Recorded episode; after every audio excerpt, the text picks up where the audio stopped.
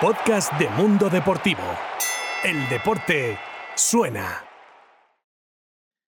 ¿Es el baloncesto un negocio deficitario? ¿Qué cifras mueven los clubes de la Liga Andesa y la CB? ¿Qué modelos conviven dentro del baloncesto nacional? ¿Es una ventaja o una desventaja que algunos clubes dependan de sus equipos de fútbol o de sus mecenas? ¿Qué distancia existe entre la NBA y la CB? ¿Qué distancia hay entre la CB y la Liga? Estas son algunas de las preguntas que abordamos en este segundo podcast sobre el negocio del deporte que organiza Palco 23 junto a Mundo Deportivo. Soy Miquel López Gea, director de Palco 23, y en este segundo capítulo arrojaremos luz sobre un sector que vive bajo la sombra de los números rojos y lejos del negocio que mueve el deporte rey. El baloncesto en España es históricamente deficitario. El Consejo Superior de Deportes siempre se ha manifestado de manera clara sobre el negocio del baloncesto en España y en su último balance sobre la situación de este deporte, correspondiente a la temporada 2019-2020, dejó claro que la competición sigue generando en total y de forma continuada unas considerables pérdidas. Sin embargo, también puso de manifiesto que las pérdidas totales de la competición se concentran fundamentalmente en tres clubes que han acumulado casi el 97% de las mismas. Según la entidad, estos clubes tienen capacidad para asumir tales pérdidas compensadas con los recursos generados por otras secciones deportivas de lo mismo, como por ejemplo la sección de fútbol o también gracias a las aportaciones del accionista mayoritario. En 21 temporadas, es decir, hasta la temporada 2019-2020, la ACB ha sumado 1.133 millones de euros en pérdidas y la pasada y la presente temporada apuntan a ampliar dichos números rojos. Las pérdidas en el año del COVID fueron de 73,3 millones de euros, tras ingresar 120,4 millones de euros y gastar 193,7 millones de euros. Además, el endeudamiento total de la competición aumentó un 9,1% en la temporada 2019-2020, hasta 96,7 millones de euros. Como hemos mencionado anteriormente, estos datos se vieron afectados principalmente por Madrid, Barça, que dependen de sus equipos de fútbol, y por el Valencia Basket, que tiene a Juan Roch, dueño de Mercadona, al frente, que es quien se encarga de compensar las pérdidas del club año tras año. Pero no todo es de color rojo en el negocio del baloncesto, puesto que ya se detectaba una trayectoria ascendiente en el aumento de los ingresos de la competición. Al igual que ocurrió en el ejercicio anterior y antes de la pandemia, los ingresos procedentes de los derechos televisivos volvieron a crecer de forma considerable, considerable en la temporada 2019-2020, concretamente un 28,6%, hasta 12,9 millones de euros, alcanzando así la cifra más alta de su historia. Pero el gran hándicap del negocio del baloncesto es la pobre capacidad de generación de ingresos, a pesar del gran número de aficionados que tiene Pongamos, por ejemplo, los datos frente al negocio del fútbol. En la campaña 2020-2021, los ingresos agregados de los equipos de la liga ascendieron a 3.027 millones de euros, es decir, 25 veces más que el baloncesto. Y lo curioso es que esto no corresponde a, por ejemplo, la diferencia que se da al número de personas que practican cada deporte. Porque si el fútbol tiene poco más de 1.700.000 deportistas federados. Según datos de 2020, el baloncesto tenía 376.000 deportistas, es decir, una relación de 3 a 1. Teniendo entonces una base de prácticas tan amplia, ¿por qué el baloncesto no genera ingresos? En síntesis, no atrae ni mucho menos al mismo público los pabellones, los patrocinios ni se acercan a los del fútbol y los derechos de, de televisión cotizan por una ínfima parte de lo que hacen los del fútbol. Para la temporada 2020-2021 en baloncesto, los resultados apuntaban a seguir en la misma línea o incluso a empeorar, puesto que la competición no pudo tener público hasta la última jornada de la liga regular. Además, los clubes pidieron al CSD un rescate, unas ayudas, y el gobierno tuvo que inyectar 8 millones de euros a la competición, que vio mermados sus ingresos por la ausencia de público en los pabellones a causa de la pandemia. Por otro lado, dentro de la CB hay mucha diferencia entre clubes grandes y clubes pequeños. El panorama es muy distinto. Hay clubes que sobreviven temporada a temporada, luchando hasta el más pequeño patrocinador local, hasta clubes que dependen de sus primeros equipos de fútbol, de un mecenas o de la aportación por parte de la administración pública. Si miramos presupuestos, el Barça tiene uno de 36,1 millones, mientras que el Balay Gran Canaria tiene uno de 8,9 millones, Lenovo Tenerife de 6,8 millones, Real Betis y Bilbao Basket de 3,1 millones, UCAM Murcia de 3,6 millones, Baxi Manresa de 2,8 millones o, por ejemplo, el ascendido Brogan de 2,8 millones de euros. Por ejemplo, en el caso del Gran Canaria, el Cabildo de Gran Canaria aporta 3,2 millones de euros al club, que suma otro millón además en patrocinios públicos. El Barça, por su parte, presenta un importante déficit en todas sus secciones polideportivas. Pero otro caso muy particular es el del Valencia Basket, como ya hemos mencionado. El Club ya tiene un presupuesto de gasto de en torno 22,5 millones de euros para la temporada 2021-2022. Pero los ingresos para este curso serán de 7 millones de euros y las pérdidas serán compensadas en su totalidad por sus mecenas, los empresarios Juan Roch y Hortensia Herrero.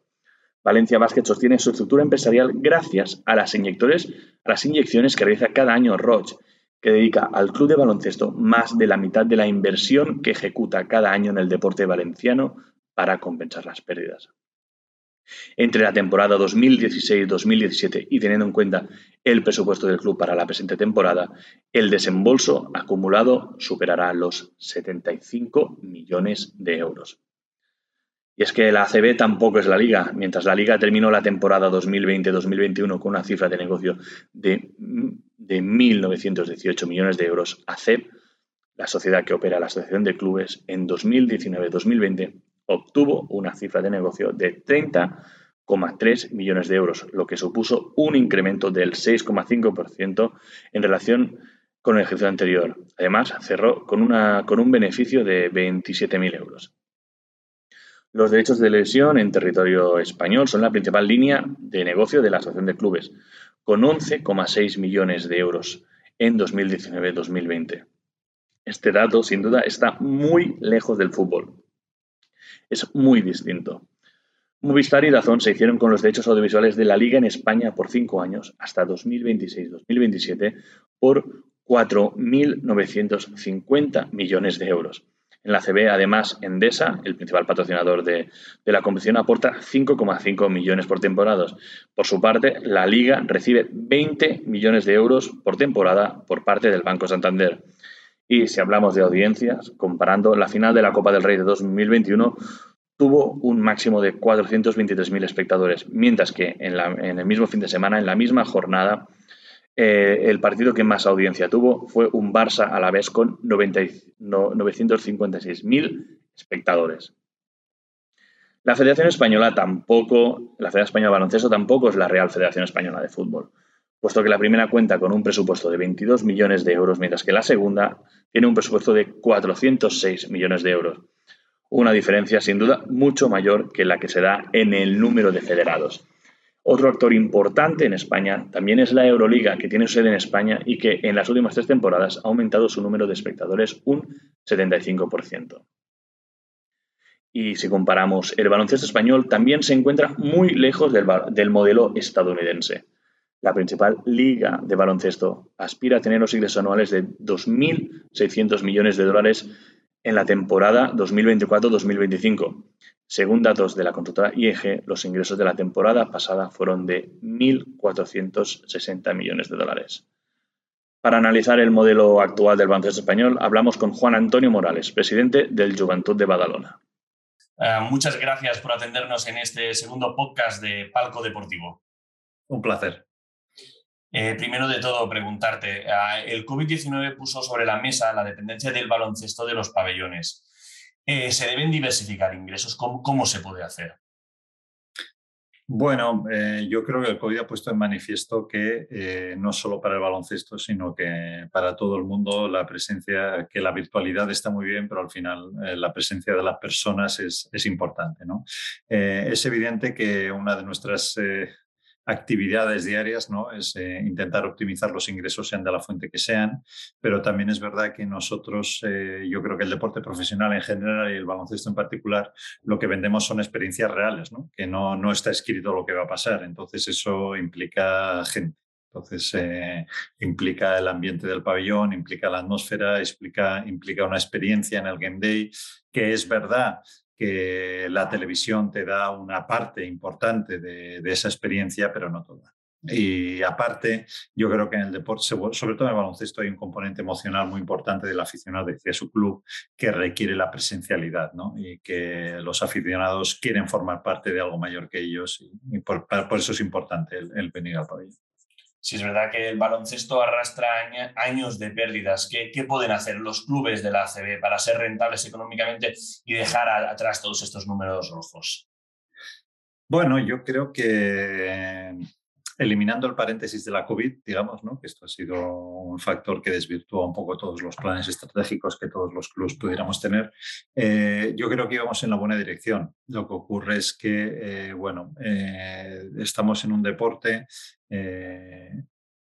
en el cual hay factores externos más allá de los ingresos propios de la competición. ¿no? Estamos hablando de, de clubes que tienen secciones profesionales que generan dinero para poder invertir en esto. Tenemos clubes que tienen mecenas que realmente aportan eh, dinero a fondo perdido y esto no podemos eh, ocultar que inflaciona el mercado de los jugadores. Al final, los, eh, la parte del león de los gastos de un club profesional de baloncesto, de un club de Liga Andesa ACB, es el pago de la plantilla deportiva del primer equipo. ¿no? Ahí es donde va realmente la mayor parte de, los recursos. Por lo tanto, si hay actores en el mercado que inflacionan ese recurso, pues todos los demás vamos un poco con la lengua fuera. Claro, por eso que te iba a preguntar, que hay modelos de clubes basados en el mecenazgo, eh, que eso, que sobreviven gracias a, las secciones más masculinas, a las secciones masculinas de fútbol, digamos, o que están financiados incluso por la administración, basado en otros clubes. ¿Es, ¿Es negativo entonces este modelo? Este modelo es el que es. O sea, yo creo que tampoco nos, eh, nos, eh, nos aporta nada el empezar a decir, no, es que pasa esto, pasa lo otro. Nosotros, eh, yo creo que como gestor de club, lo que nuestra obligación es maximizar los recursos al máximo para poder ser competitivos en el entorno en el que nos movemos. ¿no? O sea, yo creo que podríamos hacer un ejercicio filosófico de cuál sería la organización ideal, maravillosa, hiperjusta, pero después el fin de semana tienes otro partido y tienes una competición y tienes otra competición y, entonces eh, eh, yo creo que, que, vamos a ser capaces los clubes de seguir eh, buscando fórmulas para poder financiar la actividad que tal y como te decía además es cierto que tiene una componente emocional muy importante. Quiero decir, eh, un club eh, deportivo profesional es cierto que hay que gestionarlo como una empresa, que es lo que es, pero tiene otros condicionantes que no son el del mero rendimiento económico. Yo, si me permites que me, me, me, me extienda un poco, eh, si, si, el, si, el, director general de una sociedad anónima deportiva, sea la que sea de fútbol o de baloncesto, va a su asamblea general de accionistas, a su junta general de accionistas con unos resultados económicos positivos, que además la ley del deporte hace prácticamente inviable poder repartir dividendo, pero bueno, es igual, eh, con unos resultados eh, económicos, positivos, pero con un rendimiento deportivo malo en el que ha perdido categoría, mm, eh, no va a salir, o sea, no, no, no, sus socios, sus accionistas no van a estar muy contentos. Mientras que si vas con una gestión económica, con un, bueno, pues este año hemos perdido algo de dinero, pero deportivamente hemos estado arriba de todo, hemos ganado un título, los accionistas eh, digamos que no van a la junta de accionistas de un banco con la misma mentalidad que van a la junta de accionistas de una sociedad deportiva, si me permites la analogía. No, no, claro, eh, entiendo, entiendo.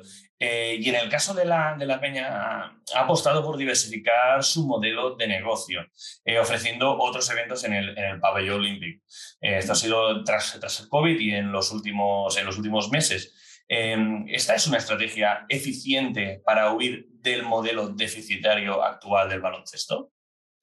A ver, eh, nosotros el plan que teníamos de la generación de recursos gracias a la instalación eh, vía eventos no deportivos ya estaba puesto en marcha desde antes del COVID. Lo que pasa es que, bueno, pues vino el COVID y, claro, evidentemente esto vuelve a implicar a poner mucha gente junto en un espacio, con lo cual se tuvo que dejar todo en stand-by y ahora estamos retomando esta actividad. Yo creo que esto a nosotros, desde luego a la Peña, le va a servir. Lo que pasa es que tampoco creo que sea un modelo exportable a todos los clubes de baloncesto, en el sentido de que eh, nosotros estamos en una instalación municipal, el Palo Olímpico, el Palo Municipal después de Badalona, como su propio nombre indica, es de tutoría municipal, pero nosotros somos una concesión que nos garantiza el, derecho de uso exclusivo eh, en lo bueno y en lo malo. Es decir, los ingresos que generemos son para la peña, pero todos los gastos del pabellón son para la peña también, ¿no? Y es una instalación que, que hay que darle de comer.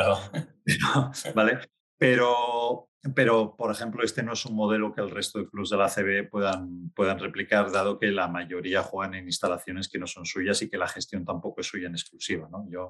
Bastantes problemas tengo en mi casa para meterme en la de los demás. Eh, a nosotros sí que creemos que, que, es, una, es una parte del negocio que nos va a permitir diversificar los ingresos y, y en, una, en, una, en una cuantía significativa. No, evidentemente no, no, no podemos esperar que sea nuestra principal fuente de ingresos, pero sí que suponga una parte significativa del pool de ingresos del, del club.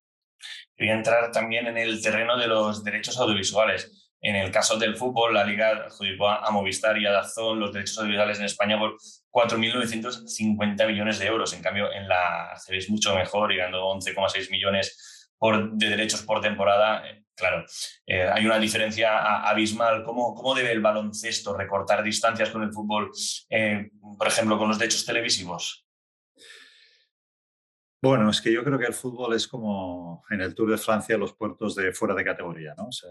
yo creo que a pesar de que, y yo creo que esto en general habla bien del baloncesto y habla bien del ACB, si nos compara mucho con el mundo del fútbol, los recursos a nuestra disposición no son los mismos. La atención de los medios no es la misma, pero no me voy a poner victimista porque me vendrá uno de balonmano y dirá que de baloncesto se habla mucho y de balonmano menos, y me vendrá uno de waterpolo y dirá no, de balonmano sí que se habla, de waterpolo todavía menos, y luego, o sea, aquí cada uno pues genera la atención que genera.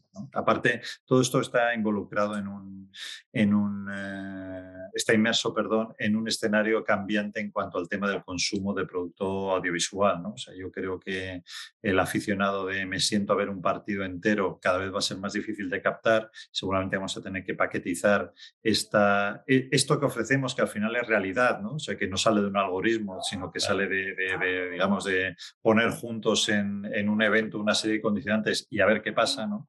Eh, seguramente esto nos va a generar momentos que vamos a ser capaces de paquetizar, de viralizar y eh, aumentar la, eh, la, repercusión del deporte y el engagement de los aficionados hacia nosotros.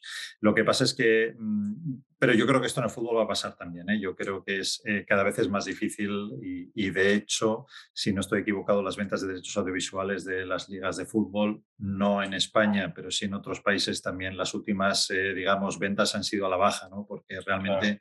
Eh, y si todo el mundo se mira en el espejo de la NBA, si nosotros vamos al espejo de la NBA, los datos que nosotros tenemos de consumo de partidos enteros allí son mm, bajísimos. Ahora, eso sí, el engagement del aficionado con los highlights que, que la competición es, generar capaz de generar, pues es, es altísimo. ¿no? Entonces, bueno, hay que estar muy atento a cómo, a cómo evoluciona esto para, estar, eh, para, no, para no perder eh, pie y quedarse anclado en un modelo, en un modelo pasado. Pero no podemos olvidar tampoco que el origen de todo lo que nosotros seamos capaces de vender es el partido en sí. Lo vendamos entero, por paquetes, con lacito, sin lacito, con caja o sin caja, eh, e, eso es lo que vendemos. Lo has mencionado un poco, pero ¿qué se puede hacer entonces para acercarse a la NBA y tener su dimensión o parte de su dimensión? Bueno, yo creo que lo que no tenemos que hacer es ser eh, meros eh, copiones acríticos. ¿no? Yo creo que hay cosas que funcionan en el mercado estadounidense, probablemente anglosajón, y cosas que no funcionan en el mercado europeo. Yo creo que el, mercado anglosajón tiene mucho más claro el componente de, de, deporte profesional como espectáculo es el mismo consumidor que consume un partido puntual, que consume un teatro musical puntual, que consume un partido de hockey hielo puntual, digamos, eh, mientras que en Europa digamos, el deporte es mucho más pasión que no tanto espectáculo. No, no, espectáculo está muy bien y todo el mundo quiere ver partidos eh, bonitos y pasárselo bien, pero los aficionados básicamente quieren que su equipo gane.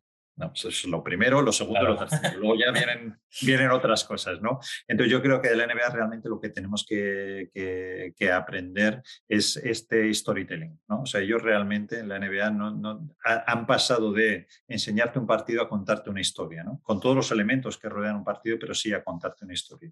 Eh, en esto son muy buenos, pero son muy buenos en el baloncesto y son muy buenos en las películas, digamos, ¿no? Entonces, pues eh, eh, sí, de esto tenemos que aprender, ¿no? En el, en el, en el tema de ir un poco más allá de lo que es el deporte en sí, que a los, a los puristas del deporte, pues seguramente decir, oye, no me distraigas del partido, que lo que más me interesa es el partido, pero eh, si queremos ampliar nuestra masa de seguidores o de gente que ocasionalmente eh, puedan ser consumidores del producto que nosotros ofrecemos, pues eh, sí, tenemos que, que mejorar el storytelling.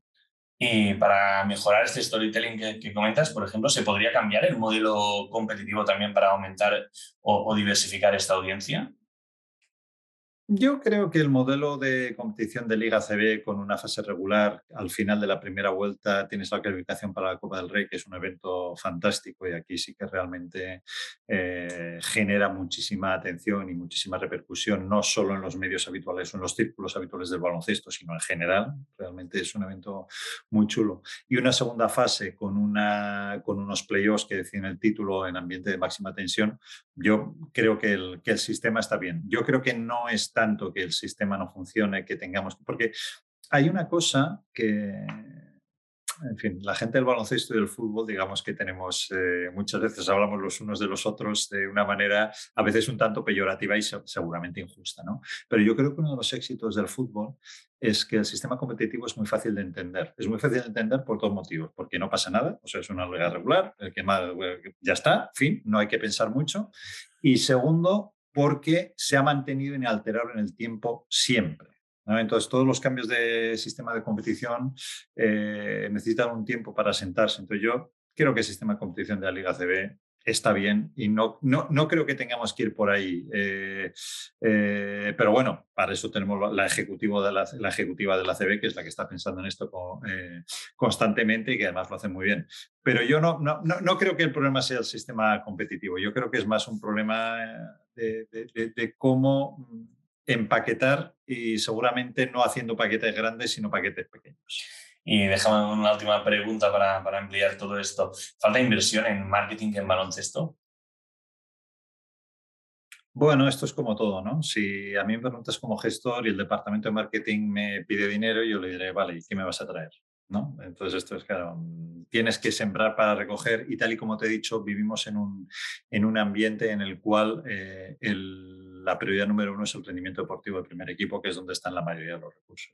Pero sí, es evidente que si eh, estamos hablando de que tenemos que ampliar eh, nuestra, nuestra base de aficionados o de consumidores de nuestro producto, eh, está claro que esto requiere una inversión inicial que, que, no se hace ni con becarios ni a ratitos por las tardes. Entonces, sí, evidentemente es seguro que la inversión tendría que, que ser mayor, pero si yo le pregunto a mis entrenadores, también me van a pedir más inversión en métodos de entrenamiento, horas de pista, calidad de, eh, scouting, viajes, o sea, todo es susceptible de mejorar, pero sí que es cierto que si la prioridad número uno es la parte deportiva, pues los recursos están donde están y la frase de el dinero tiene que estar en la pista y no en los despachos, mm, que seguro que no es al primero al que se lo oyes decir, pero es evidente que tenemos que construir estructuras sólidas y sostenibles mediante la generación de ingresos y eso sí, requiere inversiones en marketing, sobre todo yo creo en recursos humanos de marketing, ¿no? en captación de talento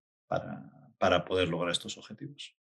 Vale, perfecto. Oye, pues muchísimas gracias por el tiempo que nos has dedicado, por poder atender a, este podcast de Palco Deportivo y agradecerte eh, que, nos hayas podido estar un rato con, nosotros para, hablar del negocio del baloncesto en, en España. Muchas gracias por pensar en mí pensando que os puedo ayudar en este tema.